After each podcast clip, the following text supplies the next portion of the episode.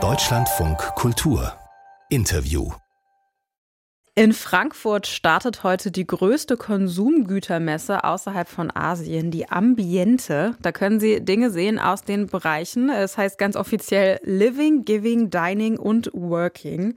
Ich übersetze das mal frei. Es heißt, da gibt es große und kleine Dinge, die Sie sich in die Wohnung oder ins Büro stellen können und noch ein paar andere Sachen.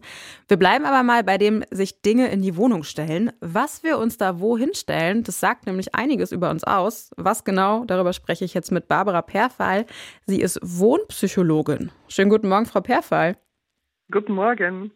Ähm, also ich habe zum Beispiel meine Bücher nach Farben sortiert. Kontrovers, ich weiß. Was sagt das über mich aus? Nein, das sagt zumindest über Sie aus, dass Ihnen der ästhetische Eindruck äh, da wichtig ist. Und dass Sie wahrscheinlich ein bisschen ein Gefühl auch für Farben haben. Ich, ich, gebe mir Mühe. es ist ja so, dass ähm, viele Leute, dass es Leute gibt, die haben irgendwie jede freie Fläche vollgestellt, andere mögen es eher spartanisch und wieder anderen ist, ist jetzt mein Eindruck, einfach auch vollkommen egal, wie die eigene Wohnung aussieht. Gibt es da mhm. Typen oder Kategorien, die Sie unterscheiden in der Wohnpsychologie? Ja, Typen vielleicht ähm, weniger, aber das, was Sie ansprechen, bildet ab, dass wir unterschiedlich ausgeprägte Wohnbedürfnisse haben. Es gibt ja verschiedene Wohnbedürfnisse, die unsere Wohnung für uns erfüllt. Und da sind wir als Menschen einfach unterschiedlich, ähm, haben wir die stark. Manche haben zum Beispiel dieses ästhetische Bedürfnis stärker als andere. Manche haben ein Gestaltungsbedürfnis ganz stark. Das haben andere wieder gar nicht. Das wären jetzt die, denen egal ist, wie die Wohnung eigentlich mhm. aussieht. Und entsprechend richten wir uns dann ein. Wie äußert sich so ein Gestaltungsbedürfnis? Heißt das einfach äh, generell, ich habe ein Interesse dafür zu dekorieren?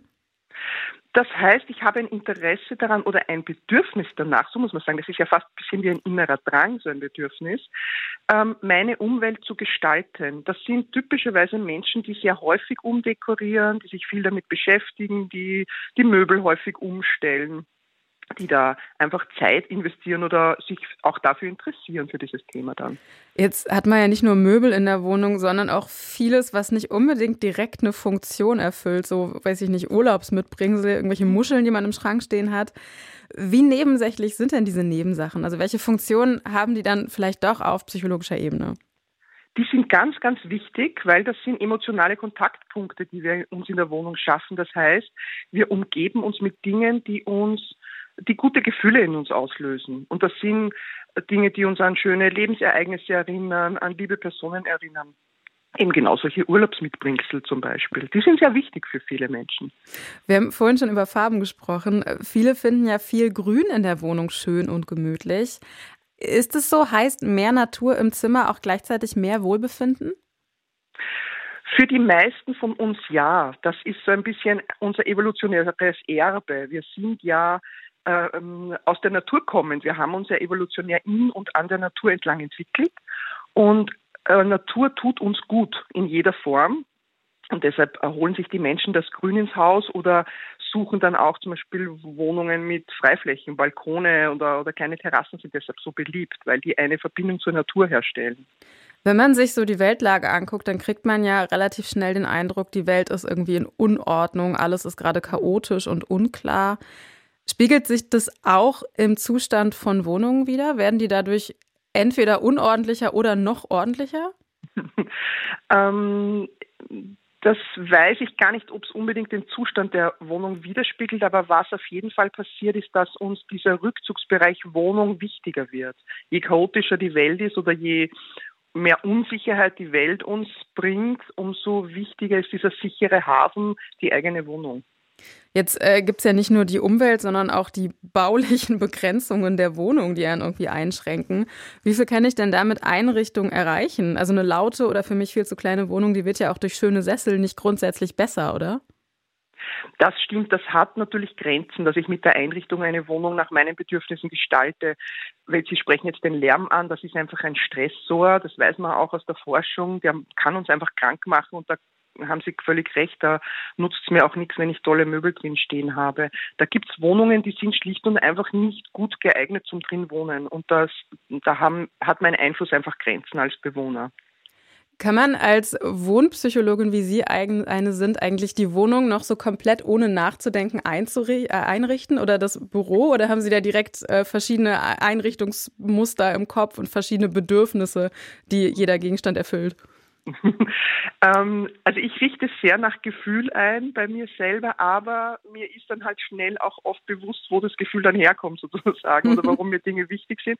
Und muss ich auch sagen, ich ähm, experimentiere dann manchmal ein bisschen ähm, aus diesen wohnpsychologischen Erkenntnissen heraus und denke ich mir, ach, wenn man das da ableiten kann, dann probiere ich das jetzt mal aus und gucke mal, was für eine Wirkung das hat auf mich. Haben Sie da mal ein Beispiel?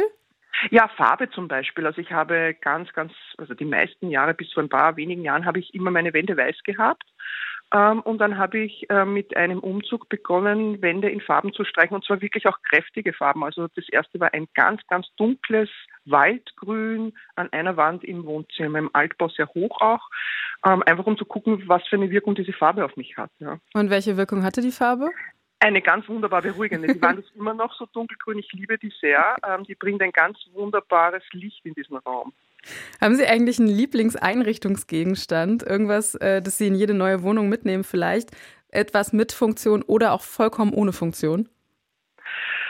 Also mein allerliebster Lieblingseinrichtungsgegenstand, der hat mich leider vor kurzem sozusagen verlassen. Das war eine, eine Holzkiste. Das war das erste Werkstück meines Vaters, was er, ähm, der hat ähm, äh, als äh, Hobby-Tischlern irgendwann angefangen und das war sein allererstes Werkstück. Die hat er mir für meinen Auszug damals aus der elterlichen Wohnung äh, getischlert und die hat mich ganz, ganz, ganz viele Jahre begleitet. Da ist alles Mögliche dann immer drin verschwunden in der Kiste. Ähm, das war mein absolutes Lieblingsstück. Und warum haben Sie das verloren? Die, ich habe sie nicht verloren, die ist einfach irgendwann total aus dem Leim gegangen und ist kaputt geworden. Ähm, und ja, so äh, habe ich sie dann irgendwann schweren Herzens zurückgelassen beim letzten Umzug. Irgendwann ist auch das beste Einrichtungsstück ja, nicht mehr zu retten. Genau. Barbara Perfall ist Wohnpsychologin. Sie hat mehrere Bücher zum Thema geschrieben. Wir haben hier im Deutschland von Kultur darüber gesprochen, was unsere Wohnung über uns aussagt. Anlass ist die große Konsumgütermesse Ambiente in Frankfurt, die heute startet. Da bekommen Sie unter anderem sehr viele Dinge, die Sie sich in die Wohnung stellen können. Vielen Dank fürs Gespräch, Frau Perfall. Danke sehr. Tschüss.